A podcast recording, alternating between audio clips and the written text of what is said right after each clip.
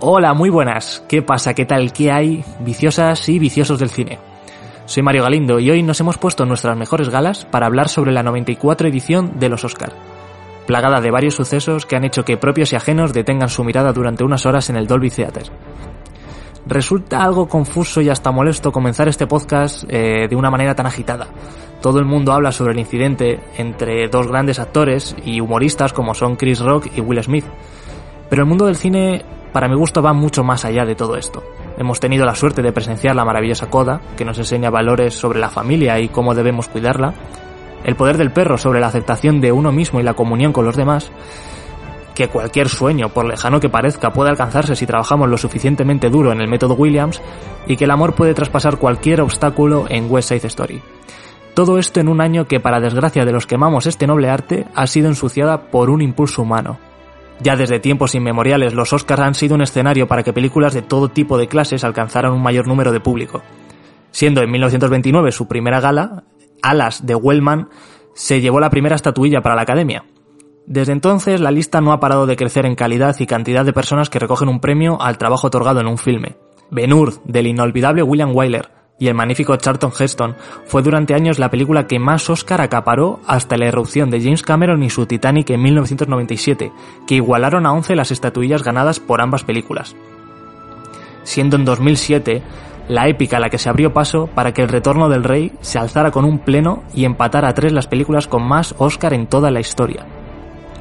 Otras tantas, como Lo que el viento se llevó, West Side Story o My Fair Lady, pasarán a la historia como las grandes películas clásicas a las que todos acudiremos para ver una película de alta manufactura. Esto y solo esto es lo verdaderamente importante de esta gala. Ser conscientes y partícipes de la repercusión que tienen estos premios y el ejemplo y la influencia que ejercen en el mundo. Es la fiesta del cine. Es el espectáculo más esperado del año y es por ello que hoy vamos a dedicarle un podcast en puro vicio.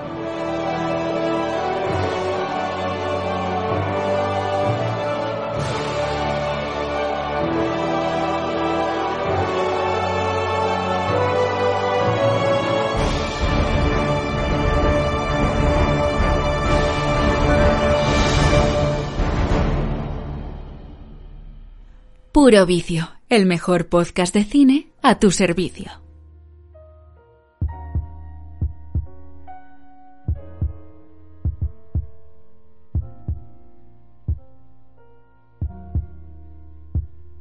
Pues para analizar esta accidentada y curiosa, cuanto menos, eh, gala de los Oscar, me rodeo de, tres caballeros engalanados, entre ellos eh, Albert Saba. Hola Albert, ¿cómo estás? Hola, buenas noches. Pues muy bien, aquí, aquí un año más eh, en esta conmemoración del cine, ¿no? Así que nada, es, ha sido una gala rara, pero bueno, ahora la comentaremos. A ver qué tal. La fiesta, la fiesta de, del cine, eh, la fiesta de muchas cosas ha sido esta 94 edición de los Oscars. Eh, a su lado, Juanan Galindo. Juanan, ¿qué tal? ¿Cómo estás? Hola a todos. Pues bien, cansado. Yo no, no he parado desde anoche. Y bien, eh, la verdad que ha sido, me ha, gustado la, la gala, eh, más allá de lo que pasó y de lo que luego hablaremos. Eh, en sí la gala me pareció que estuvo bastante bien, más que nada porque yo creo que realmente aquí lo que hay que, que tildar y que debemos quizás un poco eh, reivindicar, ¿no? Son sobre todo algunos de los premios que se han obtenido en esta noche que también han sido históricos, sobre todo eh, el hecho de que la primera, el primer, ah, se ha recibido el primer Oscar eh, el, un actor que es sordomudo, ¿no? Eh, ya hubo una actriz que lo ganó, pero en, en, el, en la categoría de mejor actor ha sido la primera vez que una persona sordomuda ha ganado un Oscar. Me parece que hay que hablar de eso, hay que hablar de, también de, de Coda, de, del poder del perro, de, de Dune. Y bueno, pues yo creo que ha sido una gala también justa, o sea, dentro, quizás más allá de lo que, de lo que haya sido Coda, eh, de si se merecía el Oscar a mejor película o no, yo creo que el resto de premios sí que han sido, al menos para mi gusto, bastante merecidos. Bueno, Juanan ya, ya se moja directamente. Eh, y bueno, por último, para cerrar el círculo, tenemos a Fer, Fer Ávalo. ¿Cómo estás, amigo? Hola, Mix. ¿Cómo estáis? Eh, ¿Qué tal? Ya cuéntanos. ¿Has visto la gala? ¿La viste? No, no la vi porque, porque curraba súper temprano y, pero vamos, es que yo ya llevo cierto, bueno, muchos años que ya creo que ha perdido cierto interés la gala de los Oscar. O sea, yo me acuerdo que me quedaba alguna vez a verlo, pues eso, cuando había alguna peli o algún actor o actriz que me gustaba y estaba nominado y, bueno, pues el interés y un poco la, la ilusión de, si se llevaba algo, ¿no? O, o rascábamos algo para, para casa, ¿no? Algún premio español pero la verdad es que cada vez creo que pierde, pierde interés. Y más este año que yo creo que, bueno, sí verá que podían estar un poco repartidos, pero, pero bueno, a mí me ha sorprendido, por ejemplo, lo de Coda. Más allá de, de, que sea un poco un guiño, un acercamiento a, eh, a un colectivo un poco eh, alejado y tal, que, o que nos, nos pilla un poco eh, distante, pero no sé creo que vamos a, meternos otra vez en un jardín de, que le hemos hablado muchas veces en el programa, del arte sobre que tiene que, priorizarse sobre otro tipo de temas, en este caso sociales, o, qué pasa, ¿no? ¿Qué, ¿Qué, está premiando esta gente? Es mi pregunta. Eh, hay que decir que esta gala de, los Oscar eh, ha tenido un total de más de 13, algo más de 13 millones de espectadores algo que la sitúa un pelín por encima del año pasado, de la ceremonia del año pasado, pero bastante por debajo de los 20 millones que, vieron la gala en 2020. A pesar de todo, ¿eh? ¿eh? Albert, ¿a ti qué te, qué te ha parecido estos premios? ¿O viste la gala? Eh, no, yo no vi la gala. Yo hoy me he despertado a las seis y media, o sea, si me llegó a quedar a ver la gala, pues hubiese ido de empalme al trabajo y pues tampoco es la idea. Eh, yo ya lo he dicho alguna vez, yo los Oscar me, me molan por la curiosidad de ver quién gana y tal, pero nunca les he dado mucho crédito tampoco. Yo, para mí, hay películas de este año que se merecían mucho estar aquí y que no han estado y, bueno, es un poco lo, lo, lo de siempre, ¿no? Y, y bueno, luego, luego comentaré una cosa con respecto a lo que ha pasado ya a la academia en general, porque me parece un poco heavy que, que, haya, un, que haya habido una agresión en directo en la gala y que, y que no haya pasado nada. Y luego parece que la academia es como la, como, como el estandarte del, de, el buenismo, ¿no? Y de la, de la corrección política. Pero bueno, están, los ambientes un poco eh, calentitos, ¿eh? Por lo que estoy escuchando aquí. Está caldeado, está caldeado. Hay un poco de todo. Bueno, yo, yo para informaros tampoco vi la, la, gala entera. De hecho, me he despertado un poco antes y he podido ver los, los últimos coletazos, pero vamos, eh, 20 minutos del final de la gala. O sea que no, me he perdido todo, todo lo magro. Eh, si queréis, podemos hacer un, repaso brevemente de las películas con cuántos galardones ha llevado cada una y comentamos enseguida lo que ha pasado entre Chris Rock y, Will Smith. Eh, bueno, la, triunfadora de la noche sin duda ha sido Dune, eh, seis premios para ella. Coda se ha llevado posiblemente eh, yo también me mojo, más de los que se debería haber llevado, con tres premios. Eh, Tammy Faye 2, eh, No Time to Die para Lástima de Fernando se ha llevado uno, eh, Cruella se ha llevado otro, El Poder del Perro, que posiblemente sea el gran perdedor de la noche, eh, solamente se ha llevado uno también, Belfast 1, West Side Story 1 y King Richard. Eh, Will Smith ha ganado su primer Oscar y también sitúa eh, con ese empate a uno a, a King Richard ahí en el, en el podio de las, bueno, de las que podríamos decir también de las perdedoras de la noche. Bueno, ¿qué ha pasado? Muy breve, luego, luego, hablaremos muy brevemente del poder del perro, pero efectivamente ha sido la, grande, la, la gran perdedora. Y de hecho se ve que la academia tiene algo eh, contra Netflix. A pesar de que la gran triunfadora, paradójicamente, haya sido una película de una eh, plataforma como es Apple TV, pero contra Netflix se ve que la academia tiene algo personal, porque 12 nominaciones tenía el poder del perro y ha conseguido una. Bueno. Eh, curioso, eh, desde luego que cuanto menos es curioso. Tenía más nominaciones que El Señor de los Anillos, ¿eh? El Retorno del Rey. Más nominaciones. Y, sí, porque el, el, Retorno del Rey hizo 11 de 11. 11 de 11, efectivamente. Eh, para que os hagáis una idea, el poder del perro tenía las mismas nominaciones que Ben-Hur, que El paciente inglés, que My Lady, o sea, títulos que han quedado para la historia. Y bueno, pues quedará como una de las, de las grandes perdedoras de, esta noche. Y efectivamente, yo comparto lo de Juan Anet. Mm, se ve que hay algo, algo turbio detrás de, de Netflix o algo que tiene en contra la academia contra, contra Netflix. Eh, bueno, yo creo que es el momento de abordar un poco lo que ocurrió mm, eh, a lo que ha ocurrido esta noche, ¿no? Eh, ya sabéis que la, la, gala la estaba presentando Chris Rock, eh, para hacer un breve resumen, aunque ya todo el mundo parece que lo sabe.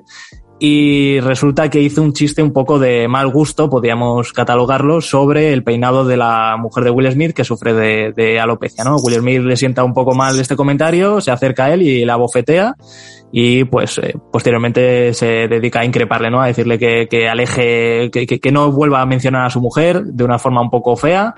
Eh, luego en la pausa se ve como Denzel Washington se va a consolar a Will Smith. Eh, en su, cuando ya le dan el Oscar, en su agradecimiento deja entrever que está algo arrepentido, pero aún así se justifica. Eh, chicos, sin matarnos, sin que haya sangre, ¿qué os ha parecido este comportamiento tanto de Chris Rock como de Will Smith, tanto como de la academia?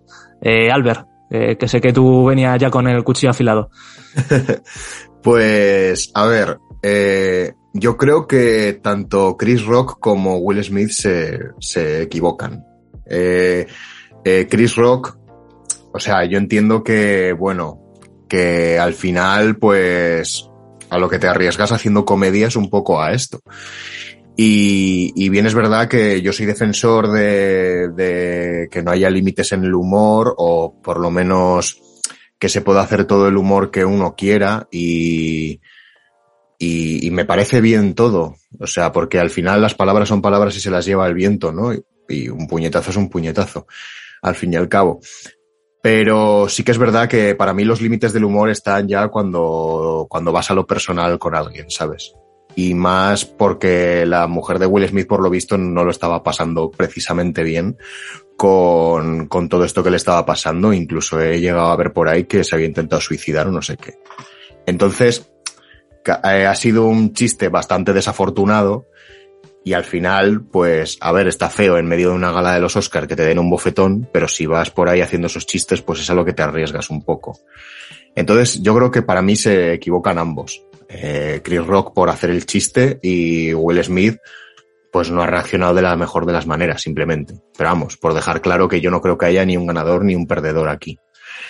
Lo único que eso, que la, me hace gracia que la academia sea como la, como siempre la cara visible del buenismo y, y la corrección política y tal, y permita que ocurra esto en directo y que encima Will Smith se lleve el Oscar igualmente que bueno, que esto ya trae lugar a debate y tal, y bueno, no sé qué os parecerá a vosotros, pero yo igual no se lo hubiera dado el Oscar, pero bueno, no sé cómo lo veis.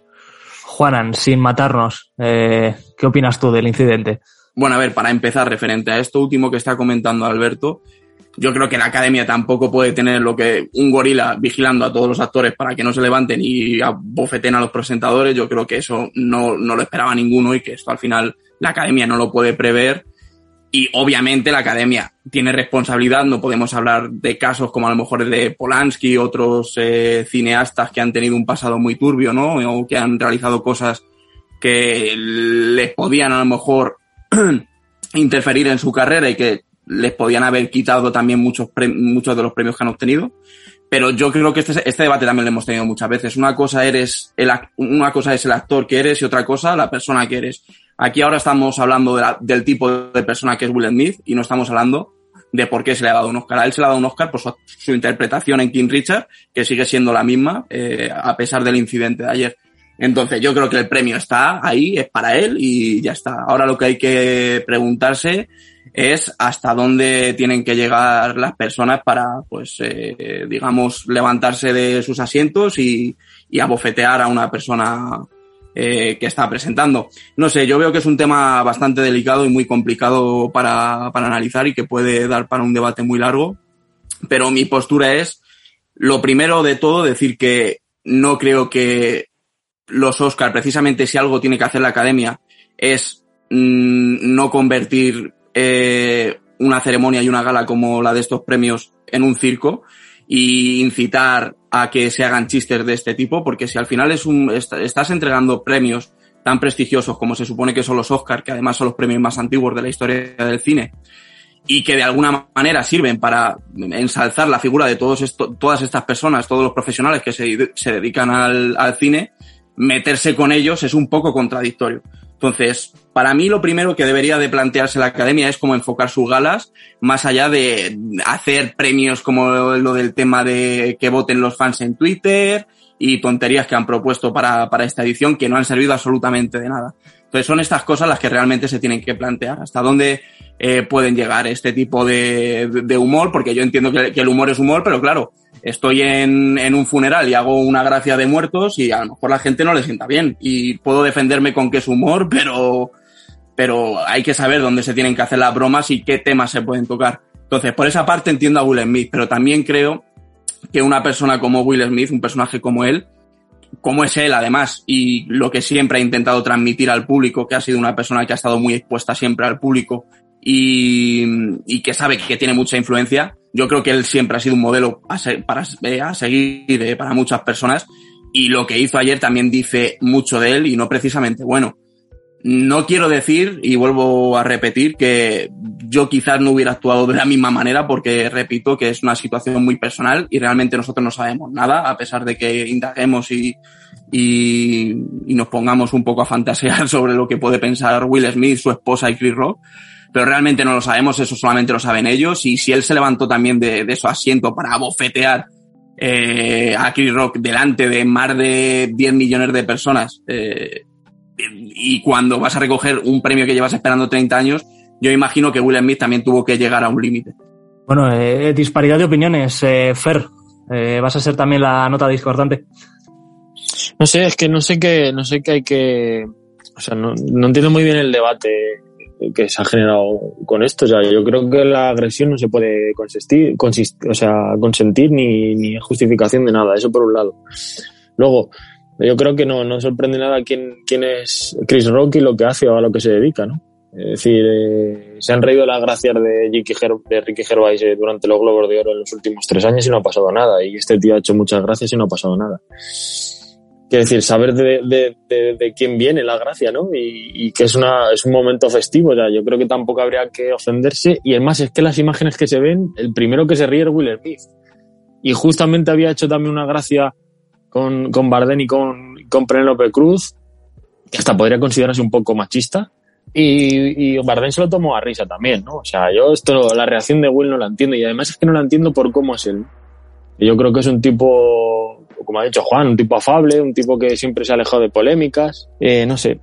Luego me sorprende también que, siendo ellos dos, la pareja Will Smith y, y, y Jaida, eh, habiendo, habiendo, contado tantas intimidades eh, en público como, como la movida de que eran, tenían una relación abierta y tal, o sea, habiendo permitido que la gente conociese muchas cosas sobre su vida, ahora también que se escandalicen por una cosa de estas, que ella misma también ha sido partícipe de, de, de esa historia, porque ella lo contó, lo del problema de la alopecia y por qué se rapaba, que era como un signo de un, gesto de, de, liberación, porque estaba cansada de tener que usar pelucas y demás, o sea que no lo sé, yo es que tampoco, es que no lo entiendo, es que es una cosa que no me entra a la cabeza. Eh, además es que lo que te digo, las imágenes se ve como él se lo toma al principio a risa y luego hay un, un corte en el que ya no se le ve y es cuando se levanta, o sea, me parece una salvajada.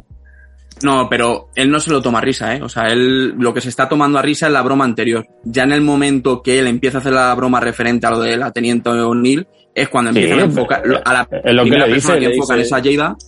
Sí. Y ya se le ve que le cambia la cara, pero ahí no enfocan a Will Smith ni, ni le vemos la cara a Will Smith realmente, ¿eh? porque no sabemos también si él se levanta precisamente por la cara que pone la propia Jada y si se lo hubiera tomado a, a risa la propia Jada se hubiera levantado, ¿sabes? Porque ahí a quien enfocan es a ella.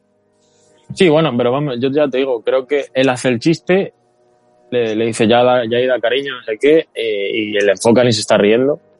Y me, me parece que es el, el, mismo chiste, pero vamos, es que igualmente no sé qué justificación hay que darle para levantarse y hacer eso. Y además es que pa parece todo un poco montaje, ¿no? Porque a mí me parecía montaje. Lo que pasa es que yo creo que el, el punto ya que, que, te hace sospechar es cuando él luego desde su butaca grita y le, y le dice eso de, de que no hables mal, no hables o, o, no menciones a mi, a mi mujer, no sé qué. Eso. Así me parece hasta peor, ¿no? Ese griterío. Ya te digo, no sé, los límites del humor, eh, están en una fiesta que saben lo que hay. La forma de enfocar la, la, ceremonia, pues quizás deberían planteársela, pero es que una, una, una ceremonia de estas que dura cuatro horas o más de cuatro horas, eh, como no le den un poco de salsa a gente haciendo, pues como yo me acuerdo de la gala esta que hizo eh, Hugh Jackman bailando o así, ¿no? Con actuaciones musicales, pues pueden hacer, darle un poco más de, de, de pase, ¿no? Y, y, y, han utilizado esto a cómicos que, que, amen, amenicen un poco más la, la, historia y se metan un poco con los, con los nominados. No sé qué otra cosa podrían hacer. Es que yo no entiendo que, que, es que no entiendo esta situación que ha pasado. Es que me parece surrealista. O sea, saben dónde iban. Eh, a reírse un poco, saben cómo funciona eh, este tipo de galas. Y que, y que pase esto en, en un momento así me parece una salvajada. Además que era como un momento para celebrar, ¿no? Después de, de, de, todo lo que había pasado con la, con la pandemia, un momento para reencontrarse, no lo sé. Pero vamos, eh, el debate puede ser profundo porque, porque nos metemos en jaleos de pues, lo que decía también Alberto, los límites de la comedia, que es tolerable, que no, y no sé. Me da mucha pena por, por William la verdad, que se haya rebajado así. Yo creo que, bueno, ya, ya no me caso con nadie. Eh, creo que hay dos cosas debatibles para poder sacar una conclusión de esto que yo creo que no tiene conclusión. O sea, esto puede ser un debate infinito. Eh, lo primero que, para mi gusto, no se puede eh, legitimar ningún tipo de violencia eh, de ningún tipo y en ningún acto de ninguna forma, para, para mi entender. Eh, que Will Smith agrede a, a Chris Rock es, eh, es un hecho.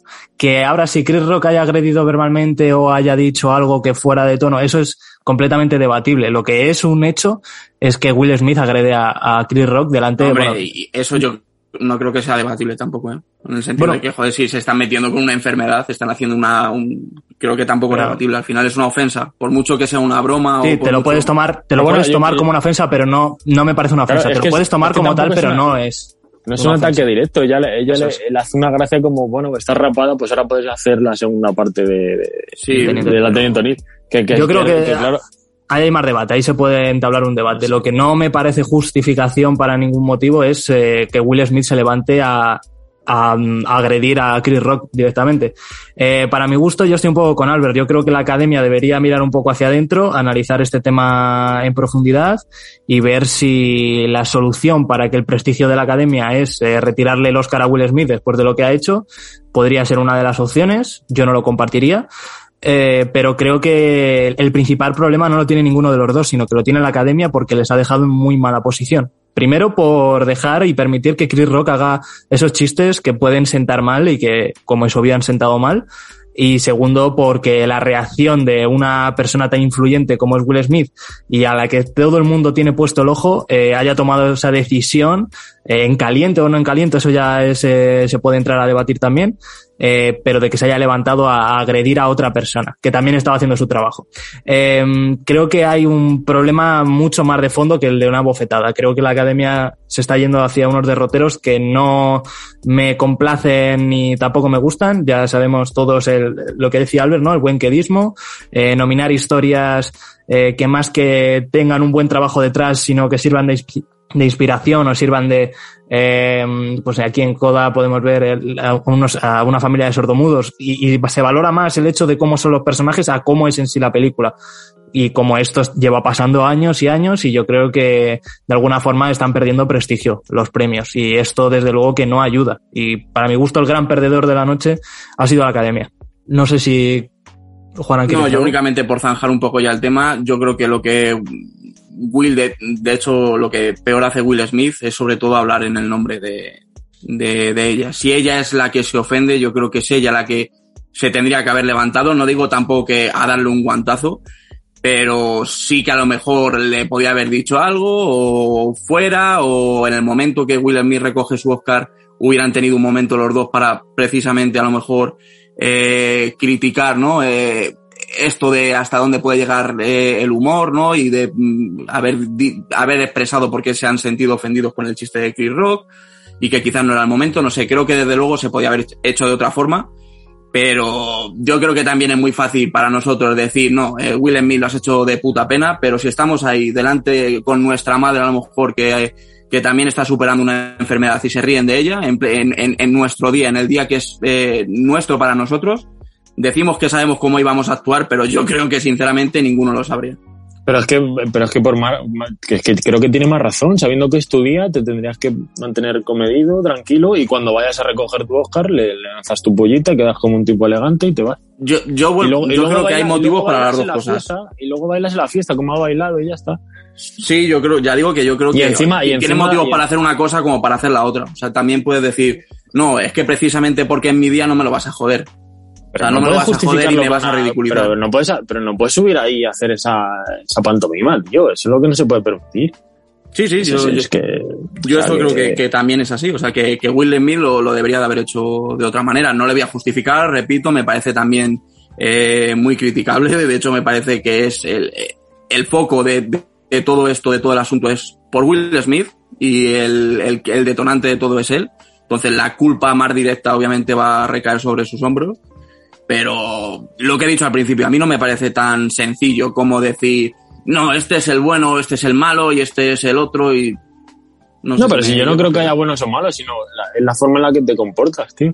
Saber dónde estás. eh, Tiene a lo mejor, es que tiene más de 30 años de carrera, tío. Que le pilla a un chaval novato o una chavala novata. Que por cierto, su hijo creo que también ha, ha justificado un poco lo que ha hecho su padre, el hijo de. Bueno, no, de- de- escribí, escribió un tuit diciendo así que a mí, eso, hacemos, que a mí eso ya me parece las la, cosas. a mí eso ya me parece la, la leche, ¿no? Es que, pero una persona con 30 años de carrera, con todo lo que ya ha vivido, que habrá vivido cosas él propiamente, que, que, ha- que hizo un poco alusión en, en el discurso de después, ¿no? Como que ha tenido que comer mucha mierda y poner buena cara para, para seguir adelante y ahora perder los papeles por eso, no sé. Sobre todo también porque al final eclipsan toda la gala, eclipsan a todos los ganadores, eh, todas las personas que realmente merecían un reconocimiento, al final todo queda centrado en esto. Y esa es la pena, más allá de todo el resto de las cosas, sinceramente. O sea, que no se esté hablando, pues lo decía un poco Mario también ante fuera de micro, que no se esté hablando de Dune, que no se esté hablando eh, de la verdaderamente triunfadora, de si Coda realmente se merece ese Oscar o no se lo merece, que también eso es debatible, por supuesto. Pues eh, esa es la pena, ese es el drama de todo esto. Bueno, yo creo que no vamos a colaborar más con, con la salsa rosa, ¿no? Y lo que decía Juana, no vamos a hacer que, que este debate sea infinito y que podamos tirarnos los trastos a la cabeza más tiempo, porque realmente lo que venimos a celebrar es el triunfo de Dune, el triunfo de Coda, eh, criticar cosas que se han hecho bien en las películas. Así que nos vamos a pasar ya directamente con quiénes han sido los ganadores y nuestra opinión sobre ellos. Eh, empieza tú con el protagonista de, la noche. El, el me ha dicho Albert, el Caranchoa. A ver, el, el- está un poco cantado, ¿no? Pero bueno, el, el ganador a mejor actor ha sido Will Smith por, por King Richards, el método Williams. Tenía una dura competencia, pero bueno, ya, ya vimos en, presente en Globos de Oro, en el sindicato de actores, o sea que estaba un poco cantado. Eh, sí. Luego, como mejor actriz, continúo yo, vamos a estar continuando, vamos a estar pasando, vais a estar escuchando cada vez a uno. Eh, como mejor actriz eh, ha ganado Jessica Chastain, que también estaba yo creo que un poco cantado, no fue ninguna sorpresa. A mejor película había 10 nominadas, una de las veces que más recuerdo, y sorpresivamente parecía que todo iba para el poder del perro, pero ha ganado eh, Coda, Los sonidos del silencio. Vale, pues en, en la categoría de actor de reparto, supporting role, ha ganado Troy Kotsur, lo que decíamos, el actor eh, sordo de, la película Coda. Eh, bueno, yo creo que también está merecido, hace un buen papel, pero vamos, es que ha, ha habido una, una competencia bastante buena. Sharon Hines, el propio J.K. Simmons. Eh, a mejor actriz de reparto ha ganado Ariana DeBose por West Side Story. También un poco cantado ese, eh, era la favorita. Sí, Eh, estaba claro. Y otro de los favoritos que también ha ganado, eh, y que decíamos un poco que, que ha sido el único Oscar que se ha llevado, ha sido Jane Campion eh, en la categoría de mejor director-directora por El poder del perro, tercera mujer que se lleva un Oscar a mejor dirección en la historia del, de- del cine. Y segundo consecutivo, ¿no? Sí, El, an- el anterior de- fue Zhao. Vale, pues en la película extranjera, pues también eh, Drive My Car, eh, la película infumable esta, ¿no? De, tres horas, que bueno, que, que también tenía pinta de que se podía llevar algo más y que estaba nominada también como mejor película, pues se ha llevado el, el galardón a mejor película extranjera.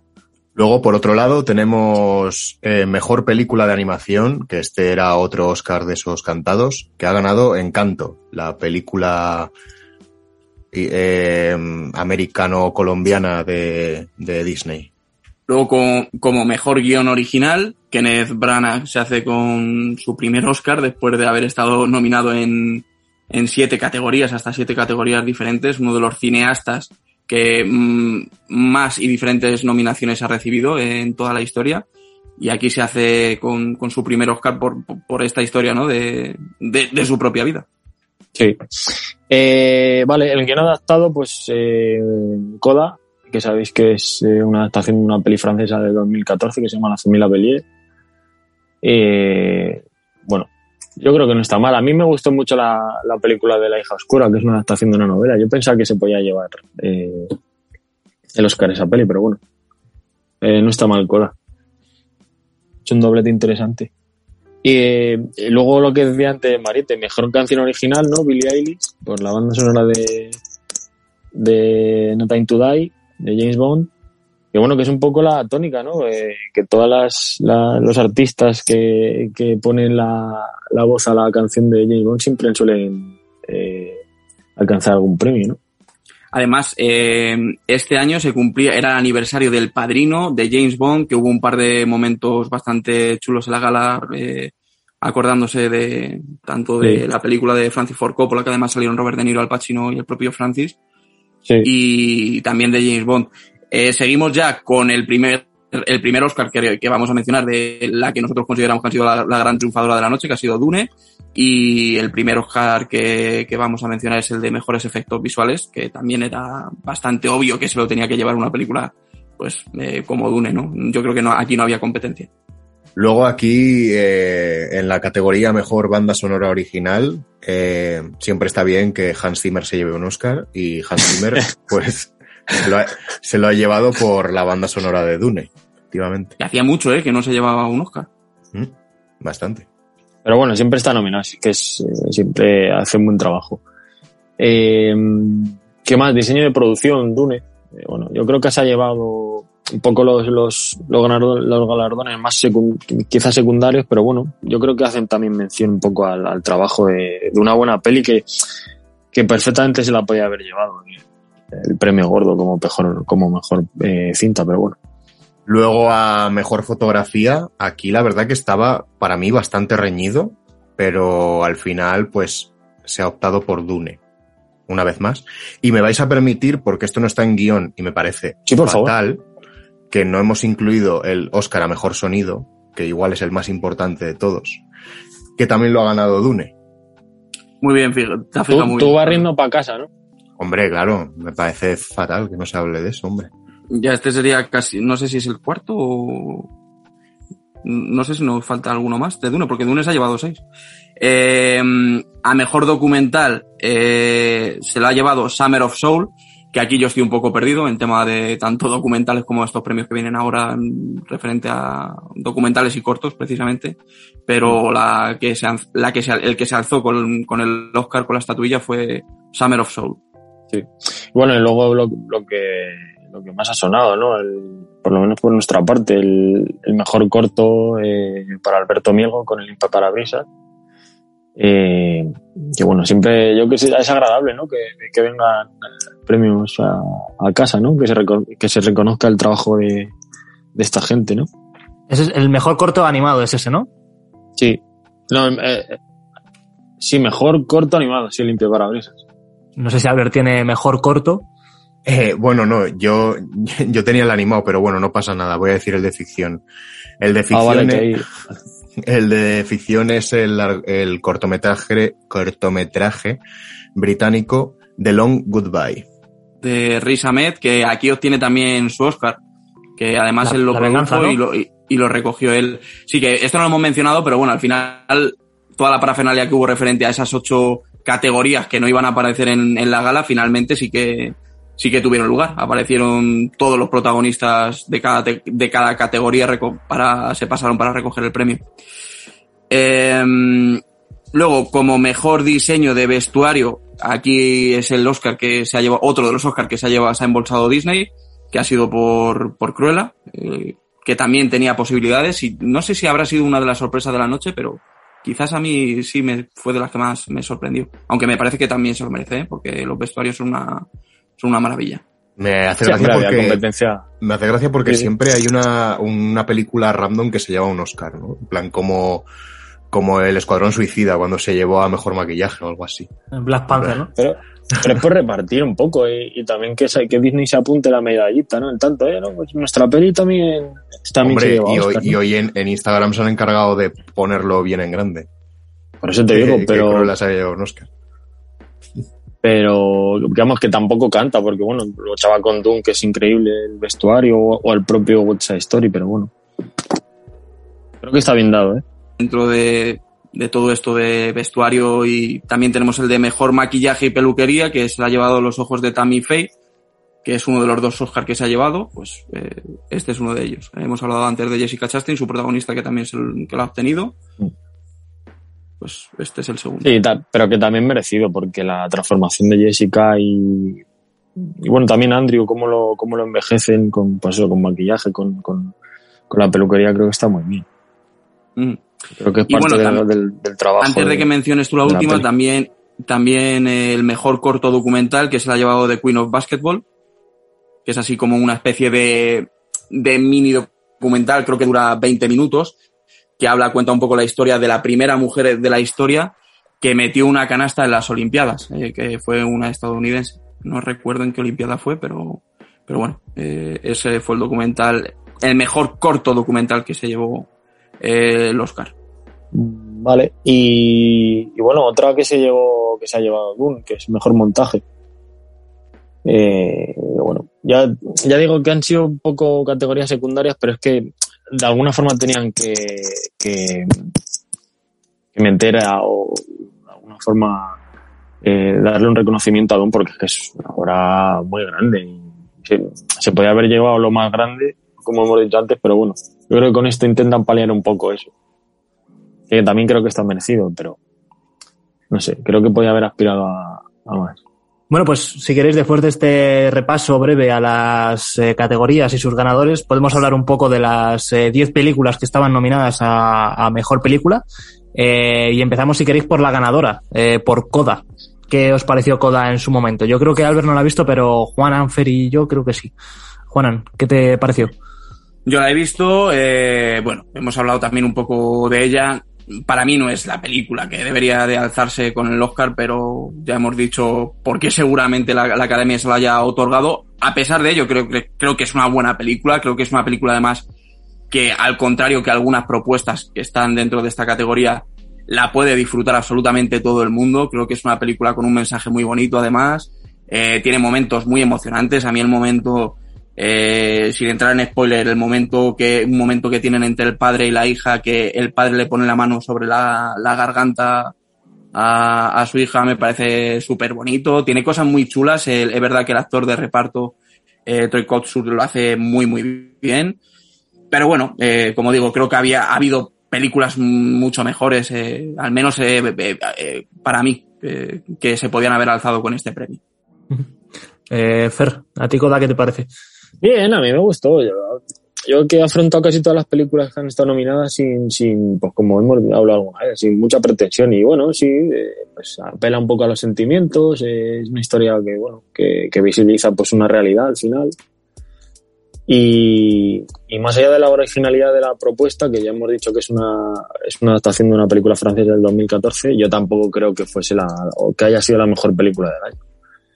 Uh -huh. Entonces no entiendo muy bien a qué está jugando la academia, si reparte premios por un poco por, por repartir, por, por no sé, por, por curarse por, eh, por cagadas que ha tenido otros años, eh, o no lo entiendo, o qué, o qué es lo que justifica para que esta sea la mejor película. Pero no creo que fuese la, que haya sido la mejor película del año. Y Siendo remake y, también, ¿eh? No, digo que, que, de las que están nominadas eh, he visto todas menos Belfast, que Belfast no la he visto. Para mi gusto es la que más eh, coja se queda eh, de todas, eh, teniendo el año pasado propuestas parecidas a, a Coda, como Son of Metal, que bueno, que también toca ese mismo tema de otra forma diferente, pero bueno, al final juega cosas algunas similares. Eh, creo que me parece un poco el buen querismo que mencionaba Albert al principio, ¿no? Al final darle visibilidad a un proyecto que sea un poco eh, para toda la familia, ¿no? Como fue en su momento Green Book o alguna película del estilo. Y yo creo que para mi gusto no, no debería haber sido ganadora de, de este premio. Pero bueno, es respetable, ¿eh? seguramente mucha gente le guste. Eh, y por daros un dato mmm, así de información, en Film Affinity es la película primero que menos votos tiene de todas las nominadas y la tercera por la cola, eh, justo por debajo del Poder del Perro, El Callejón de las Almas Perdidas y King Richard. O sea que Belfast, eh, West Side Story, Dune, todas están por encima de, de Coda. O sea, me parece cuanto menos un, un dato curioso para tener en cuenta. Eh, seguimos, si queréis, con El Poder del Perro, eh, la gran perdedora, podríamos decir, o la que menos ha ganado, o, o la que más octava y la que menos ha podido ganar de todas. Eh, Albert, ¿has visto El Poder del Perro? Sí, esta sí que la he visto. Y bueno, a mí es una peli que me tampoco tampoco es que me contase mucho, pero sí que me pareció una peli muy correcta, sobre todo a términos técnicos y actorales. Me parece que tanto Benedict como Jesse Plemons, como toda esta tropa, están muy bien. La fotografía está muy bonita y está muy bien dirigida, que oye, para ser un... es la ópera prima de Jane Campion, ¿no? ¿O me estoy columpiando? Ah, pues no. No, ella, es una veterana. Lo que pasa es que siempre se ha dicho que, que, le, que le debí, la academia le debía un premio. Ah, bueno, pues así. Además, pero, pero bueno, pero, es una peli que está, que está dirigida con gusto, bien. Lo que pasa que a mí el tema o no me termina de llegar o, o no, no sé. Para mí le faltó. No sabría decir exactamente lo que le faltó al poder del perro, pero le faltó como, como más intensidad, no sé. Se me queda un poco vacía la peli en sí, pero vamos, que me gustó, ¿eh?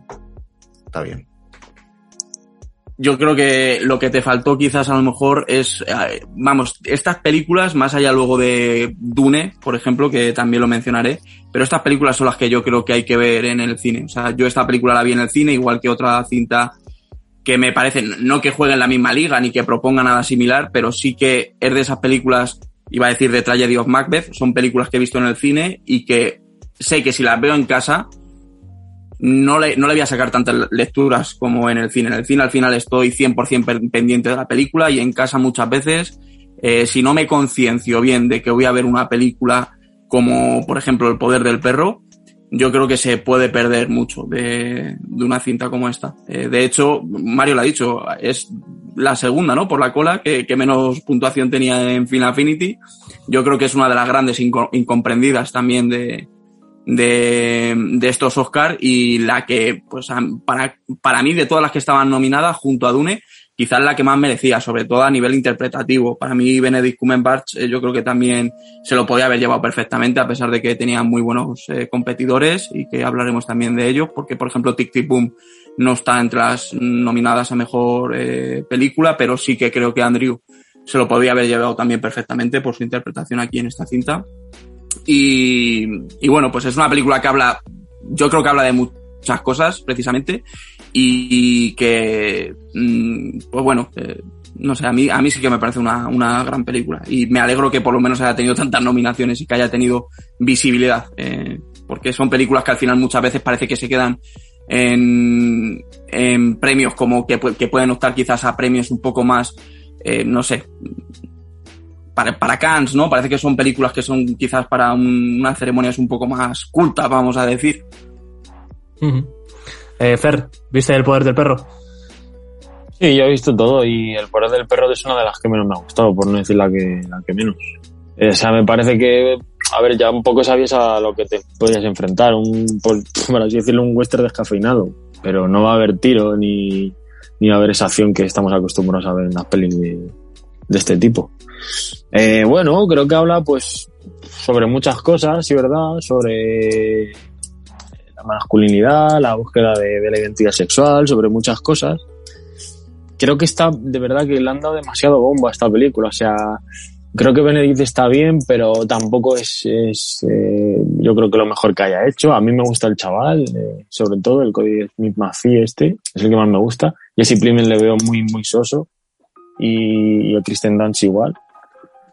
Creo que hay gente que, que pues, le ha gustado mucho la interpretación y verdaderamente él podrían haberlo ganado cualquiera de los nominados. Pero a mí me parece que es una película que también está un poco sobrevalorada, la verdad. Con esa idea de que es una mujer la directora, como que le debía algo a la academia, más allá de que pues, fotográficamente está muy bien y todo lo que tú quieras y habla de cosas interesantes. Además, en un contexto como es, eh, pues eso, el finales del, del siglo XIX y tal, con esa masculinidad tan, tan salvaje, ¿no? Que hemos visto en otras películas del oeste. Y meter esta historia, pues era interesante. Pero vamos, yo tampoco creo que haya sido eh, la mejor película del año. Oh, Pues siento poner la, la nota discordante, pero para mi gusto es de las mejores, ¿eh? Lo siento. Pero me refiero, eh, yo la vi en, en las, como dice Juana, creo que es una peli de condiciones, eh, no es una peli para cualquier momento. Eh, y bueno, creo que reuní todas las condiciones necesarias a pesar de verla en casa y me mantuvo atrapado a pesar de que le han metido palos por la lentitud y la duración y, y demás cosas. Y bueno, el final con girito, ¿no? Podríamos decir, a mí me, me pilló un poco, me, me consiguieron engañar, o sea que me, me funcionó el, el truco. Y bueno, Benedict le veo bastante bien, al igual que bueno a todos, eh, porque estaban los cuatro actores eh, protagonistas de la película, estaban nominados a diferentes categorías, pero estaban todos nominados.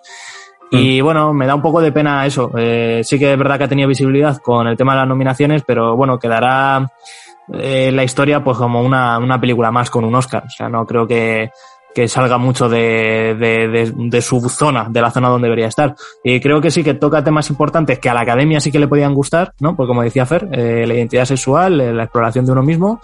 Eh, pero bueno, quizás el ritmo y la, no sé, la forma de contarlo le haya, le haya perjudicado al poder del perro y por ello se haya quedado a las puertas de, conseguir más, nomina más estatuillas. Eh, seguimos con Don't Look Up, eh, película que yo en su día le metí un palo eh, y que bueno, eh, no me retracto. Albert, Don't Look Up, sé que te gusta. Sí, aquí voy a ser yo el discordante. Para mí de las 10 es la que más me gusta. A mí, a mí Don't Look Up, bueno, yo es que a mí sí que me gusta lo que hace Adam McKay, sobre todo especialmente en esta película. Y, y, me mola mucho porque a mí en general me suelen gustar las películas que tienen un mensaje social o que se cachondean un poco del sistema. Y es que esa peli va, va de eso 100%. Y además se meten en un tema que para mí es súper, súper importante como es la estupidez humana. Y siempre que una peli habla de eso, pues me gusta. Además está acompañado de un reparto excelente, o sea, no puedo decir mucho más. DiCaprio, Meryl Streep, eh, la propia Jennifer Lawrence, Jonah Hill, son todo estrellas de alto calibre. Y me gusta mucho cómo está contada la historia y el humor que tiene y todo. Yo no puedo decir nada malo de esta peli. Luego ya, pues le dais vosotros los palos si queréis. Bueno, eh, a, ver, a mí ni mucho, ya hablamos de ella en nuestro top personal que coló está Don Luca. Eh, sí que me parece muy buena comedia, me parece muy buena película, creo que es muy difícil hacer comedias, de hecho me parece casi lo más difícil dentro del cine. Para mí, de hecho, hacer, generar atmósferas de terror quizás sea complicado, pero lo que es asustar al público no es difícil. Eh, pero sin embargo, hacer reír yo creo que sí es muy complicado. Y al final yo entiendo que una película como Don Look Up pues, eh, y un director como Adam McKay, que además eh, basa todo su cine casi en, en la comedia y en hacer eh, efectivamente críticas sociales, aquí en esta película, en esta No mires arriba, creo que ha dado en el, en el clavo, además, precisamente en ese sentido, con la crítica, con, con, con todo lo que estamos viviendo, con, lo que hemos vivido referente al COVID. Mmm, toca temas políticos, toca, to, toca muchos palos en, en esta película y yo diría que es no sé si su mejor película o la película con la que más me he reído, pero me parece la más completa en todos los sentidos y me parece la mejor crítica social, a pesar de que tiene muy buenas películas, como ya hemos hablado alguna vez de ella, como, como son Vice y, y The Big Short, la gran apuesta. Pero bueno, eh, no creo que sea tampoco la, la, la, mejor película del año, ni que, este, ni que debe, vamos, yo casi no creo que la metiera ni entre las 10 mejores o no lo sé, eh, lo tendría que pensar mucho. Pero, pero sí que me parece que me gusta que comedias como Don Look Up estén en los Oscars y se les dé también visibilidad a, a la comedia, precisamente. Eh, Fer, Don Look Up, ¿qué te parece?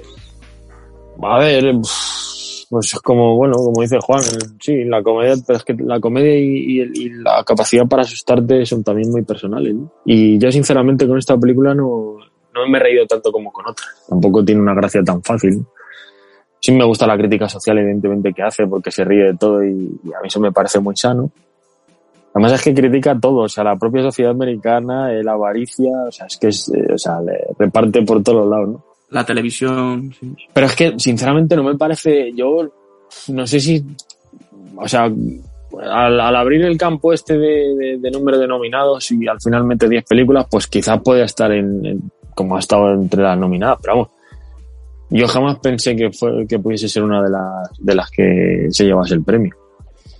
Y, bueno, ya te digo, esta también es verdad que la vi en casa y tampoco creo que, que cambiase demasiado verla en el cine, pero que, que bueno, sí me pareció divertida, me, sobre todo me gustó la crítica social, pero eh, no sé. Eh, creo que tiene gags graciosos o personajes que, que, que, son los que se llevan un poco el, el protagonismo de la peli, como el, hemos hablado alguna vez, eh, la crítica que hace de, los supermagnates eh, tecnológicos que hace Mike Mark Rylance y, el propio personaje de Leo, como un hombre que, que, necesitaba un poco de vida, ¿no? Ante la monotonía de su vida y de su matrimonio. Pero bueno, sinceramente yo creo que tampoco creo que es la película más importante de, de Adam McKay. A mí me gustó más El precio del poder. El vicio del poder, perdón. Y, bueno, pues puede estar nominada como ha estado, vale, pero yo creo que aquí también se puede haber metido otra película y, y, y, no pasaba nada. Pero vamos, en ningún caso yo la tenía como, como favorita para poder llevarse el premio. Bueno, yo no quiero comentar mucho más de Don't Look Up. Eh, para mí no, no debería estar aquí entre las top 10 de, de este año. A mí, eh, me disculpáis, eh, creo que sí, que tiene una crítica social, pero creo que es una crítica social, entre comillas, eh, más bien fácil, ¿no? Todo el mundo sabe qué pasa con los supermagnates, todo el mundo sabe de la, la, la avaricia que hay en el mundo, y es verdad que a mí me, me, me hizo gracia, eh, tiene momentos graciosos, tiene gags muy buenos, pero creo que no es suficiente para estar aquí. Eh, seguimos con el drama japonés que se ha llevado el Oscar a Mejor Película Extranjera, Drive My Car. Aquí creo que hay eh, también disparidad de opiniones. Ah, creo aquí que... le puedes preguntar, le puedes preguntar a Albert, que creo que... Eh, creo que Albert y, y, Fer, Albert y Fer creo que van a dar bastante, bastante caña a esta peli. Albert, todo tuyo. ¿Escucháis esto? Es el frotar de mis manos. Eh, no, a ver, yo ya lo he comentado, lo he comentado en muchos programas. Drive My Car, pues, en resumen, me parece un coñazo de película, así hablando mal y pronto. Eh, me parece, o sea, que, que, no digo, que no digo que sea mala, eh. Lo único que, pues a mí es una peli que no me, que no me enganchó. No me terminó de gustar ni lo que me cuenta, ni cómo me lo cuenta. Y es que no entiendo. También es que, no sé, tío. Luego es que es una peli larguísima, tío. Y me parece que es una historia que se podría haber contado en muchísimo menos tiempo. Y aparte es que no tengo la sensación de que la película me cuente nada, en general. Entonces, pues, cuando me pasa eso, pues me frustro un poco. Y, y pues eso es lo que he sentido al ver esta peli. Sentí un poco de frustración, la verdad. Y, y, a lo mejor, quién sabe, pues, probablemente fue que no la vi en las condiciones adecuadas, ¿no? Como, como estamos diciendo, pero, pero no sé, igual le doy alguna oportunidad o, o, igual no, pero mi impresión fue de que no, es que no entiendo, no entendí.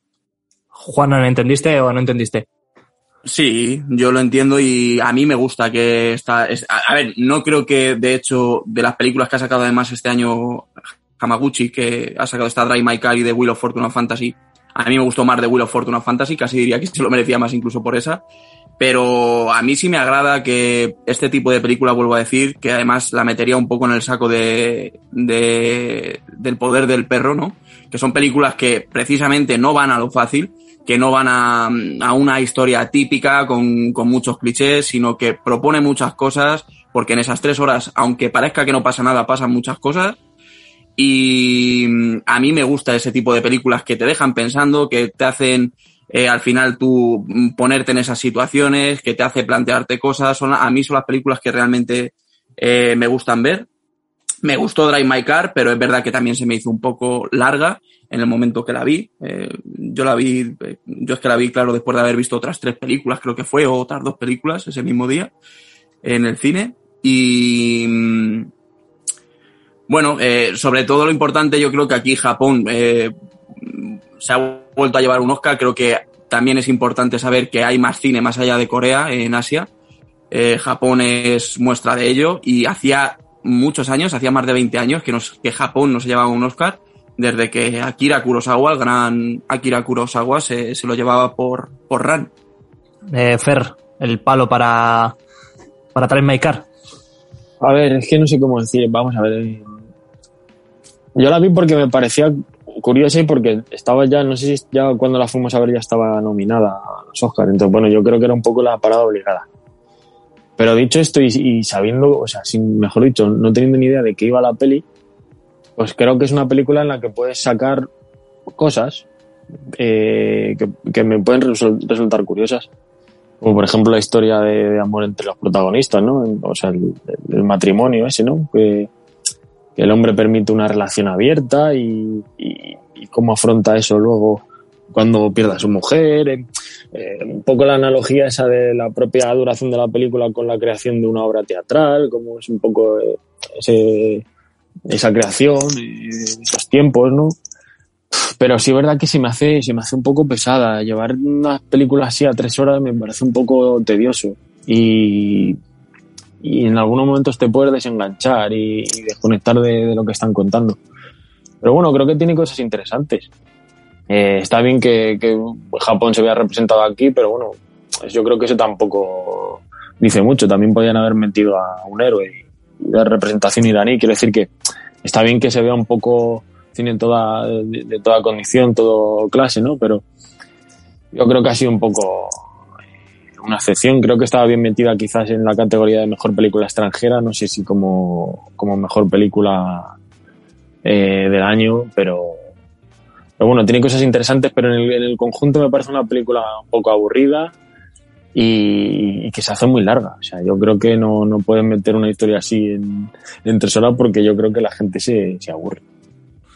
Sí, hubo, hubo atisbos de, de sueño cuando la fuimos a ver, yo creo. Eh, hubo pequeños cabezazos. Sí, hubo cabezazos. Sí. eh, bueno, eh, yo, yo solamente como dato, eh, esta película tiene más votos que Coda eh, en Film Affinity y le saca casi medio punto eh, entre una y otra. ¿eh? Eh, creo que es, es reseñable. Es la segunda que más votos tiene. Eh, bueno, a mí me gustó bastante Drive My Car. No creo que es una película que volviera a ver nunca jamás en mi vida. Eh, pero bueno, me quedé con las enseñanzas que, que te deja, ¿no? De, bueno, lo que comentaba Fer. Eh, sobre todo el- la, la pérdida, el cómo afrontar eh, cosas que te hubieran gustado hacer tiempo, la culpabilidad, la redención también y bueno, esos protagonistas que se entienden entre ellos y que comparten un dolor, aunque parece ajeno, pues eh, de alguna forma les vincula. Eh, pero efectivamente yo creo que tres horas es algo excesivo. Es verdad que tiene una cinematografía bastante bonita. A mí me gusta mucho cómo utilizan las cámaras, los recursos técnicos que tiene Drive My Car. Eh, pero aún así me parece un- una película bastante demasiado larga para lo que quiere contar y lo que quiere transmitir. Eh, Juanan. Simplemente ya por acabar con Drive My Car, que es verdad que yo a pesar de que también digo que me ha gustado, considero que precisamente la categoría de mejor película eh, internacional, que además eh, le han cambiado el nombre, que me parece muy correcto, creo que este año había una competencia brutal, más allá además de, de las que estaban nominadas. Hay muchas que se han quedado fuera que, Eso te que bien se podían haber fuera, incluso Sí, que sí. incluso se la podían haber llevado también la estatuilla. De hecho, para mí, de las que estaban nominadas, a mí personalmente, yo ya sabéis que comulgo mucho con Sorrentino, a mí fue la mano de Dios, eh, la guardé un cariño muy especial además este año dentro de las películas que he visto. Me gustó mucho. Y ahora es el turno para la película que más Oscar recibió anoche y la película que yo creo que todos comulgamos en que es una de las grandes películas de este año y de los últimos tiempos. Eh, es el momento para Dune. En Film Affinity se alza con un 7,3 y es la película más con más puntuación y más votada también. Eh, Albert, Dune, ¿qué tal? ¿Cómo, cómo, cómo la viste? Bueno, eh, eh, hemos hablado ya, ya mucho de Dune, yo ya dije mis impresiones, que le tengo que dar un revisionado, pero tengo que decir que todos y cada uno de los Oscars que se ha llevado son merecidos, y eso es así. O sea, tanto el sonido como la fotografía, como la banda sonora, como el montaje, como todo eso, para mí tiene, para mí tiene todo su merecimiento, los premios que se ha llevado. O sea que con eso, con eso voy muy a tope. Yo subrayo, ¿eh? ya me quito del medio, subrayo todo lo de Albert. Juana. Vale, nada, yo decir también, efectivamente, es que hemos hablado ya mucho de Dune. Yo creo que también merecidísimos todos los premios. De hecho, son buenos premios, más allá de que es verdad que no tiene. Eh, no sé, sabíamos que no se iba a llevar el Oscar a mejor película y que Denis Villeneuve, para la sorpresa de todos, no estaba nominado, a pesar de que además haya llevado todos estos premios, siendo él el, el, verdadero responsable. Así que bueno, creo que son premios bastante importantes y ojalá, sirvan de un poco premonición de cara a la segunda parte y que pueda pasar algo similar a lo que vimos con el Señor de los Anillos, que la comunidad del Anillo y las dos torres se hicieron en total con seis estatuillas entre las dos y luego el pelotazo lo metió su parte final. Así que ojalá que Denis Villeneuve esto también le sirva eh, como eh, combustible para, para hacer con muchas ganas eh, la parte final de, de esta Dune. Fer. Eh, bueno, pues eso, lo que hemos dicho. Eh, creo que ya está instaurado o está jugando, como decía en el símil este futbolístico, Paul Thomas Anderson en la, en la, liga de los grandes autores. O sea, creo que cada proyecto que saca es, es una... Den, es un- dices, ¿no? Denis. Sí. El, el propio Denis. Ha dicho Paul Thomas. Eh, ah, perdón, es que está, está viendo Licorice. No, hablaba de Denis. Eh, pues eso, que cada proyecto nuevo es, es eh, supone un acontecimiento. Eh, aunque no se le haya reconocido directamente a él como, direc- como director, creo que la nominación a la película está bien hecha y, yo creo que alaba un poco el buen hacer de Denis. Ya con, con la llegada. A mí, yo lo he dicho también en algún podcast, me gustó más Blade Runner 2049 que Dune. Pero es que plantea un futuro eh, muy interesante, muy bien hecho. Fotografía, banda sonora, etcétera, conjuga perfectamente con el super reparto coral ese. Y, y creo que es una película que, que está bien nominada y yo creo que se la podía haber llevado tranquilamente, vamos. Eh, el galardón como, como mejor peli del año, la verdad. Por, por el conjunto, ¿no? Completamente. Eh, luego pasamos con la película eh, de la discordia, podríamos decir, King Richard, eh, la película que le ha dado a Will Smith su primer Oscar. Eh, Albert, ¿has visto King Richard? Sí, sí que la he visto. Y para mí, bueno, yo creo que Will Smith está bien, está correcto, pero no me parece ni de lejos la, mejor actuación que, que competía en este sentido. Y de hecho, la película, pues bueno, me pareció buena peli, ¿eh? me, me resultó muy entretenida. A mí el tenis es un tema que ni me va ni me viene, pero sí que me pareció interesante. Eh, Vende un poquito la idea de la mentalidad de tiburón, lo cual me tiró un poco para atrás en ese sentido, porque estoy un poco en contra de esa mierda. Pero, pero bueno, me pareció una muy buena peli, muy bien interpretada. Y aunque bueno, aunque nos dejan a los españoles de tramposos un poco con, con la parte final. Pero, pero bien, es una buena peli. No sé si yo la hubiese metido entre las 10 nominadas, pero, pero vamos, que no me pareció una peli horrible, ni muchísimo menos, ni mala. Juanan. Nada, bueno, ya hemos hablado de Will, hemos hablado de, de este King Richard, que además el discurso reivindicó la propia figura de- del padre al, al que interpretaba, in- interpretaba ¿no? en esta historia. Eh, pues eso, diciendo que, que él era una persona que cuidaba de su familia y que, mm, digamos que lo comparó un poco. Bueno, eh, yo creo que sí se lo podía llevar Will Smith. Es verdad que ya he dicho antes que para mí, de hecho, mm, Andrew Garfield o incluso Denzel Washington y Benedict Cumberbatch también creo que son serían más merecedores, pero no me chirría, o sea, esto es como también como el como el Oscar de Drive My Car, me chirrían más otros, me chirría más, por supuesto, Coda, que bueno, creo que se lo podía llevar y, y ya está, este ha sido su año y, y, al, y al final eh, sí que lo ha sido, en todos los sentidos. Eh, Fer, ¿qué te pareció King Richard? A mí me gustó mucho. A mí me gustó mucho la peli. Yo la vi también, esta la vi en el cine.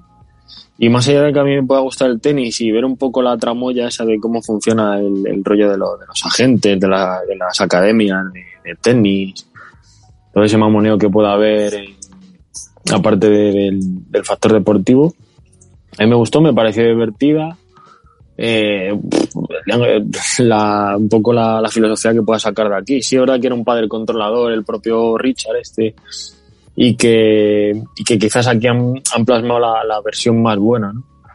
¿no? No se ve tanto la parte oscura, porque tiene partes oscuras este hombre. Pero me gusta también cómo, cómo afronta eso de, pues eso, la, la idea de, de perseguir un sueño a toda costa y, y creo que está creo que está bien. Tampoco pienso que fuese el año de, Will Smith. Esto, pues, como siempre, se generan campañas alrededor de películas, alrededor de actores y al final, pues, pues prima más eso quizás que, que la propio, que la propia valía como actor. Pero bueno, no estaba nominado, pero yo no creo que fuese la película ni el personaje para, o sea, el papel para, para haberse la llevado. Bueno, yo subrayo un poco. Creo que, que es peligroso coger al personaje de King Richard como un héroe.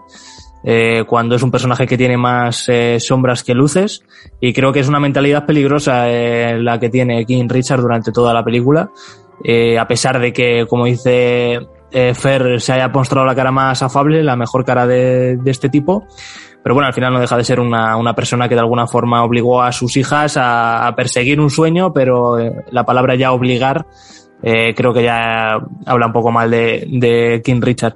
Eh, bueno, a mí no me chirría que se lo lleve Will, eh, básicamente porque sí, como decís, está, se ha estado haciendo campaña desde que salió la película y al final, bueno, pues tanto va al a la fuente y así ha ocurrido. Eh, era el día de, de, Will, pero vamos, para mi gusto podría haber sido perfectamente el año de, de Andrew Garfield. Pero bueno, eh, estas cosas tienen los Oscars, ¿no? ¿no? No siempre llueve a gusto de todo el mundo. Eh, pasamos ahora sí con Paul Thomas Anderson. Y bueno, una película un poco defenestrada, pero para mi gusto una grandiosa película. Licorice Pizza. Albert, Licorice Pizza, ¿qué, te, ¿qué opinión te merece? Licorice, pues bien, la verdad que, que no se ha llevado ni un solo Oscar, ¿no? Esta película. Bueno, eh, es un poco lo que le pasa siempre al pobre Paul Thomas, ¿no? Que al final acaba siendo medio ninguneado. Tengo que decir también que no me parece que esté ni entre sus mejores cinco películas, pero bueno, me resultó, me resultó una buena película, me lo pasé muy bien viéndola. Todas las pelis que, que tiran de nostalgia setentera me parecen, me parecen muy guay. Y sobre todo porque contaba con dos interpretaciones mmm, muy noveles y me pareció que tanto él como ella están muy bien y además la película cuenta con secundarios de lujo como Son Penn o Bradley Cooper y, y, es una peli que está, que está muy bien en general, ya te digo, no me caló tan hondo como a lo mejor otras cintas de este mismo director, pero, pero me pareció una cinta muy disfrutable y, y muy correcta. Uh -huh. eh, Juan, nuestro querido PTA. Eh, bueno, a mí todo lo que haga este señor me gusta, de hecho es de los pocos directores que siempre yo creo que, que vas a ver una película suya, va sobre seguro, sabes que vas a ver algo que de alguna manera se va a poder disfrutar. Es el caso también de esta Licorice Pizza. Tiene un, para mí, un diseño de producción también muy acertado y muy chulo. Me parece que la recreación de los, de, de esa Los Ángeles de los años 70 está, es muy acertada. Es también un, un poco carta de amor a, a su propia vida. Se ve que ha reflejado muchas cosas y muchas historias que él vivió. Y bueno, la historia es muy simple. Al final es una historia de amor entre ellos dos, entre los dos protagonistas que, que viven un poco el día a día y realmente se le puede, es también otra película que quizás digas, bueno, no entiendo exactamente qué me propone esta película o mmm, qué conclusiones, a qué conclusiones quiere que lleguemos el director. No creo que, es que parece que siempre tiene que haber películas en las que tiene que haber una única conclusión y que todo eh, se resuma en algo. Pues esta película no lo es, esta es una película, pues eso, para, para pasar un rato, no sé si disfrutable, porque también es una película muy autoral, quizás haya película que haya gente que no entre. Y creo que no es la película tampoco eh, por la que se le debe recordar a Paul Thomas Anderson en cuanto a los Oscars. O sea, no ha conseguido todavía un Oscar. Si no se lo dieron en su día por cintas como The Master o Pozos de Ambición. No creo que, o Magnolia incluso, no, no creo que, que esta eh, debiera ser la película que, que sí se lo llevara. ¿Y Fer? Eh, a ver, yo tengo que decir que, que también me sorprendió, eh, sobre todo la, la, interpretación de los dos protagonistas. Me parece que son deliciosos. O sea, gente que, que la primera vez que se enfrenta, bueno, quizás Salana Haim sí tenía más, más tablas, ¿no? Por eso de, de, tener un grupo musical y demás. Pero el hijo de Philip Seymour Horman, pues quizás no, no tenía tanto tanto rodaje y me han gustado mucho los dos. Me parece que llevan 30 años actuando, muy una, una, no sé, una, interpretación muy fresca. Y luego como la película en sí, sí es verdad que está un poco la trilogía que se puede hacer de, de, películas ambientadas en los 70 y en, en, el, Valle de San Fernando, en Los Ángeles. A mí, por ejemplo, me gusta más eh, Puro Vicio aunque es una, es una historia completamente diferente y es mucho más loca. ¿no? Esto yo creo que es eh, eh, más pequeñita, al final es una historia de amor en, en, los, en Los Ángeles de esa época y, y, no se pueden comparar, pero un poco yo lo que digo, el ambiente es de los 70 y tal, a mí me gustó más puro vicio. Pero ya te digo, fue una grata sorpresa, creo que está bien nominada y que también quizás se la podía haber llevado. O sea, por, creo, que, creo que cualquiera, eh, peli, cualquier película se la podía haber llevado antes que Coda. Y, y no sé, tampoco creo que sea la, mejor obra de, de, Paul, pero a mí, por ejemplo, me ha gustado más que Lila Invisible, esta última que hizo, que me parece un tostón. En esta, por lo menos, disfruta de, los chavales jóvenes, de los, de los veteranos también, y, y, la fotografía, el colorido ese, la, no sé, la energía que desprende la, la película por, por esa época, ¿no? Por los 70 y, y, y ese entorno, a mí me mola me gusta ese rollito. Bueno, sin duda Alana es uno de los eh, de las actrices eh, a seguir, ¿no? Eh, yo creo que ha, dado un pistoletazo de salida muy fuerte en su debut en la interpretación y más habiendo habiéndole recogido a alguien como Paul Thomas Anderson.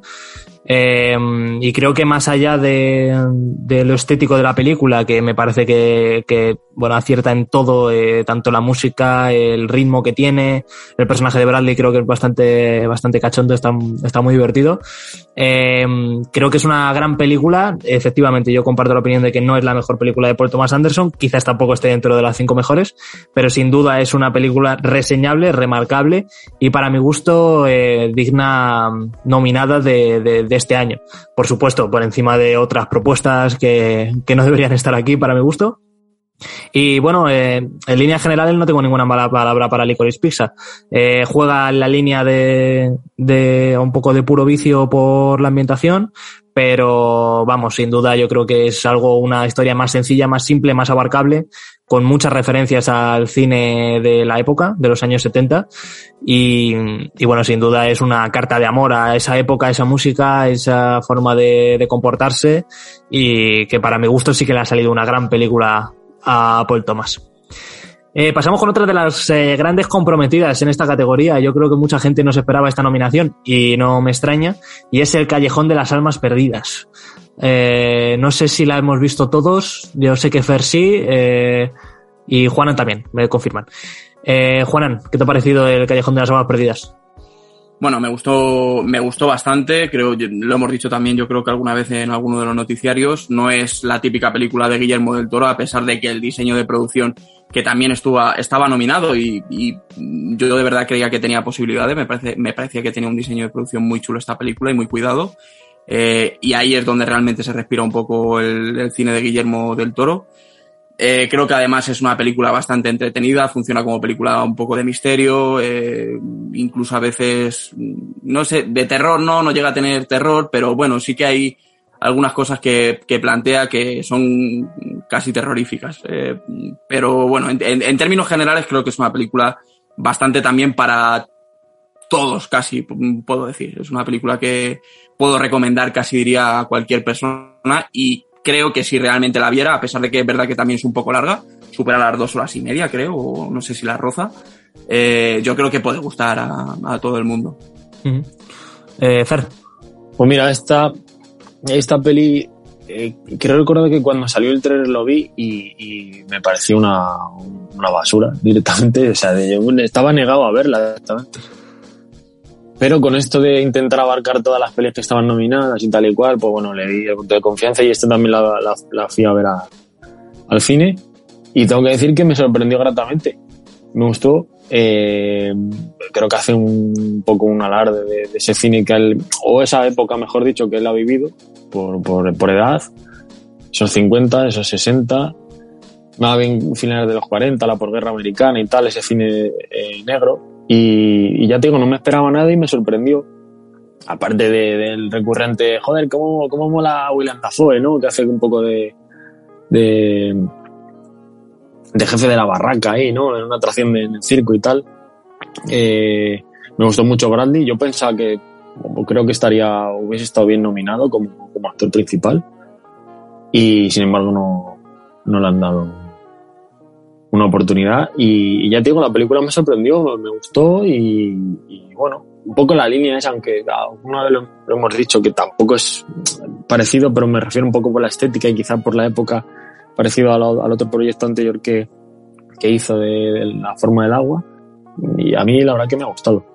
No sé si como película para estar aquí dentro, pero claro, viéndolo visto y que, que, que hay, hay, hay películas que quizá no se lo merecen, pues bueno, no está tan mal comparándolo pero sí me gustó la película. Hubo revuelo ¿eh? con que estuviera Callejón de las Almas Perdidas entre las nominadas. Eh, a mí me gustó también, la fui a ver al cine, bueno, como casi la mayoría de las que hay aquí. Y en líneas generales, eh, muy bien, me gustó mucho la peli. Es verdad que a Bradley le encuentro algo frío y distante, también es verdad que su papel es así. Eh, y bueno, en general también es una, una obra un poco coral, ¿no? Porque como decía eh, Fer, está William Dafoe por ahí, pero también está Tony Collette, eh, Kate Blanchett, hay bastantes actores de renombre. Y, y bueno, en, en líneas generales yo creo que es una peli disfrutona, quizás no para, para los Oscar, para mi gusto yo creo que aquí no pinta mucho, eh, pero bien, yo creo que cualquier persona se puede poner esta película en su casa, disfrutarla, entenderla y encontrarle todas las lecturas posibles. Y, bueno, no he leído la obra original porque al parecer esto es, una, es un libro de los años 20 que después se hizo película y esto es una especie de remake de esa película, eh, pero no, la, no las he visto. Entonces, bueno, eh, en líneas generales yo creo que es una de las pelis quizás más abarcables de las que podemos tener en, en mejor película eh, este año. Eh, pasamos corriendo a la película de Steven Spielberg, eh, también remake de, de, un clásico entre los clásicos, con Ansel Ergot, como ese West Side Story, eh, que yo tengo entendido que a Albert y a mí por lo menos nos gustó mucho en, en su momento. Así es. Para mí una de las grandes infravaloradas de, de este año, la verdad. Ya sé que es un remake, ya sé que además es un remake que es muy parecido a, a la obra original en ese sentido. Pero, pero es que es una grandísima película y se nota cuando, cuando hay un, un verdadero maestro del cine detrás de las cámaras y en esta peli es que está bien todo, eh, prácticamente. Quizá, quizá la única pega que le pondría es pues que, que el chavalito que protagoniza la peli no es cantante y se nota, pero todo lo demás es eh, maravilloso, fotografía, diseño de producción, vestuario, planos, etcétera. Y pues otro gran peliculón que, que Spielberg deja ahí para la historia.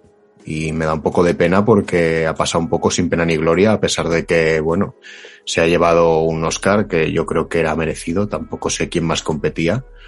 Pero bueno, que, que pues es que ya he hablado mucho de esta West Side Story de Spielberg. Me parece una joyita. Juanan, West Side Story. Pues, a ver, mmm, puedo decir tanto cosas buenas como cosas malas, pero para resumirlo, bueno, es, a mí me gustan los musicales. En el tema musical yo no entré, que es al final algo indispensable para este tipo de películas, pero no quiero decir que sea culpa de los números musicales, ni culpa de Spielberg, ni culpa de los cantantes, ni muchísimo menos. Es simplemente que al final mis gustos musicales van por otros derroteros y quizás esa es la mayor pega que le pongo, además de, de la historia de amor que se me queda un poco también eh, insulsa, pero bueno, es verdad que, que es un remake, entonces, mm, y pues bueno, que tampoco se podía tirar mucho más. Es cierto también que el diseño de producción es una maravilla, se nota que Spielberg además eh, ha demostrado que no solamente sabe hacer eh, películas ni de acción ni de ciencia ficción, eh, la, la ha demostrado ya en, en, diferentes ocasiones y aquí ha demostrado que también es capaz de hacer un grandísimo musical, incluso de, de, ponerlo al nivel de la película original, porque bueno, yo es verdad que la película original tampoco ha sido nunca una película con la que he comulgado dentro de todos los musicales que he visto a lo largo de mi vida. Entonces, bueno, no puedo decir mucho más. Es un musical que, que vi, no es el musical que más me ha gustado este año, pero sí que le reconozco todos los méritos que tienen. Eh, los números musicales están muy bien desarrollados, eh, todos los actores bailan muy bien, cada vez que hay una coreografía es una, es una auténtica chulada. Pero bueno, ya digo que, que, que hay algunas cosas en las que no, no, he entrado, pero creo que es problema mío. Eh, Fer, ¿bailaste con West Side Story?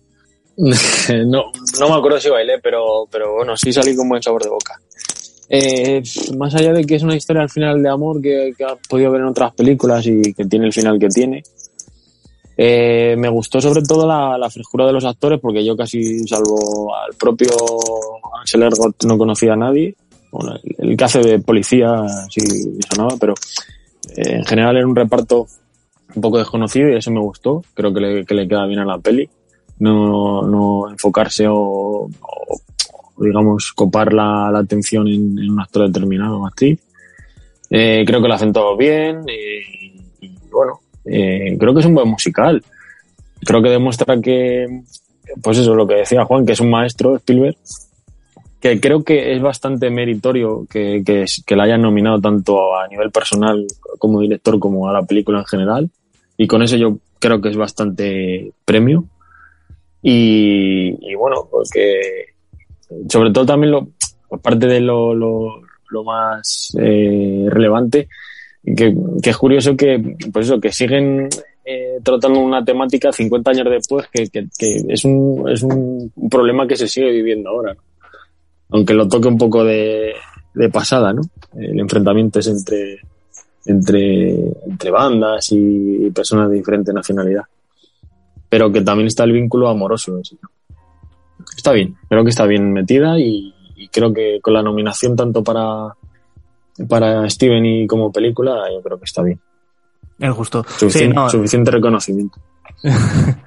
eh, no, Spielberg yo creo que ya no tiene nada que demostrar. Eh, no es un chaval, de, es la leyenda del cine que todos conocemos y cualquier cosa, cualquier propuesta que lleve a cabo siempre va a ser eh, aplaudida. Eh, muy bien, eh, creo que mejor actriz de reparto más que merecido, eh, coreografías muy chulas, música muy guay, vestuario muy chulo también y nada, no tengo mucho que añadir. Bueno, sí, de aquí recalcar el papel de Ansel Ergot, que parece que la gente le tiene un poco de asco. A mí me parece un buen actor, un gran actor, de hecho me atrevería a decir, le queda mucho por, por demostrar aún. Pero vamos, yo apuesto, apuesto por este chaval. Eh, la verdad que me, me tiene ganado desde, creo que la primera vez que le vi fue en eh, Bajo la misma estrella, que es esta película adolescente sin más, un poco insulsa, pero en, en Baby Driver, ahora aquí, bueno, poco a poco se está haciendo un proyecto. Juraría que la semana pasada hablamos que empieza a hacer la serie esta de Michael Mann, ¿no? Eh, que, bueno, que producía Michael Mann. Eh, démosle tiempo. Yo creo que todavía es pronto para juzgarle. Así que nos vamos rápidamente con Kenneth Branagh y su Belfast, eh, película que yo ya adelanto que no he visto, pero al parecer eh, os ha encantado a todos, ¿no? Eh, Juanan. Bueno, encantado yo no, no, no, sería la palabra que utilizaría, pero bueno, sí que me parece una película, me parece la feel good movie de, de este año, junto quizás a, a Coda. Eh, creo que es una película también que, que se basa mucho en eso, ¿no? En hacer sentir eh, bien al, espectador a pesar de que tiene un, una trama de fondo que es un completo drama, como es el tema de, de los conflictos que se vivieron entre los irlandeses eh, católicos y los que eran protestantes, ¿no? Digamos. Y, y bueno, creo que al final es una película que es verdad que es muy autoral, pero y que en, el, en cuanto al tema actoral también está muy bien. Me gustó bastante Jamie Dornan. El niño me parece que, que, hace un papelón increíble dentro de todos los chavales que hemos tenido este año que han eh, debutado en la gran pantalla. Este sin duda es uno de, de los que habría que reseñar el papel de este niño. Lo ha hecho maravillosamente bien. Dentro de la propia película también hay referencias al cine que son muy bonitas y están muy bien tratadas. Pero la película en sí, como digo, juega un poco a lo fácil y a la sensiblería un poco sencilla. Y a mí eso quizás es lo que le hace bajar un poco el punto. Me alegro por Kenneth Branagh, que al final también ha demostrado ser un cineasta empedernido, que, que, que sabe hacer de todo. Es un tío que, que, que lo hace además todo muy bien, creo que, que, está muy bien, muy bien hecha la película. Y sobre todo me alegro por, por él, porque es un tío además que me cae muy simpático y que, que me gusta, sinceramente, que se la haya llevado. Y para acabar, Fer, ¿qué te ha parecido Belfast? Eh, bien, a ver, es, un, una película que, que, que sé, que, te, que es que es normal que te llegue. Si eres un poco familiar y tienes un poco de corazón, al final te va a llegar. Eh, bien, trata un tema, pero por la parte buena, por así decirlo, del, del conflicto este en Luster. Y, y bueno, eh, creo que pasa un poco de puntillas eh, por el conflicto como tal, centrándose más en, en los problemas de, de, la familia y un poco la, la vecindad, esa, esa, idea de comunidad, etcétera, etcétera. Y bueno, está bien, pues es un poco el recuerdo propio de, de ¿no? de, de Kenneth Branagh, eh, un poco su autobiografía. Creo que, que apela pues eso, a muchos, muchos sentimientos que él me imagino que viviría y un poco un homenaje a su ciudad y demás. Y bueno, película correcta, pero, pero yo creo que sin más, ¿sabes? Eh, sí me gustó Jamie Dornan y Judy Dench y, y, poco más tampoco. O sea, tam quiero decir, está bien metida, eh, están nominados. El abuelo eh, lo hacía muy bien también. El, el propio Seren Hines y, y, y, Kenneth Branagh como director y incluso a guion, que se la ha llevado. Y, y como nominada a mejor película, pues sí, pero vamos, poco más. Yo tampoco le daría mucho más bombo. Pues nada, chicos, yo creo que ya hemos hecho un repaso a esta 94 edición de los Oscar. Eh, yo creo que como lectura final podríamos decir que eh, ojalá estas cosas que vivimos en las galas quedaran en segundo plano y de verdad nos centráramos en el cine eh, y que el debate eh, que podría existir fuera en que si Coda se lo merece, no se lo merece, si Will Smith está mejor, si está peor, y dejarnos de lado un poco los malos rollos y y estas cosas que, bueno, que en general perjudican únicamente a un sector que nosotros eh, amamos y le dedicamos tiempo como es el cine. Eh, bueno, chicos, eh, encantado de tener esta segunda edición con vosotros, Fer, Juanan, eh, Albert. Eh, muchas gracias por estar hoy aquí en esta en este programilla. All right. Gracias a todos. Y para los oyentes, pues que no se olviden de darnos eh, me gusta en iVoox, comentar si les ha parecido justo o no les ha parecido justo la, repartición de premios, qué opinan sobre el guantazo de Will Smith y la ofensa de Chris Rock, y que se suscriban a nuestro canal de iVoox, nos sigan en Spotify y también nos sigan en Instagram. Así que se pueden unir también a nuestro grupo de Telegram. Esto ha sido todo, esto ha sido puro vicio. ¿Adicto al cine? No te pierdas nuestro próximo capítulo en puro vicio.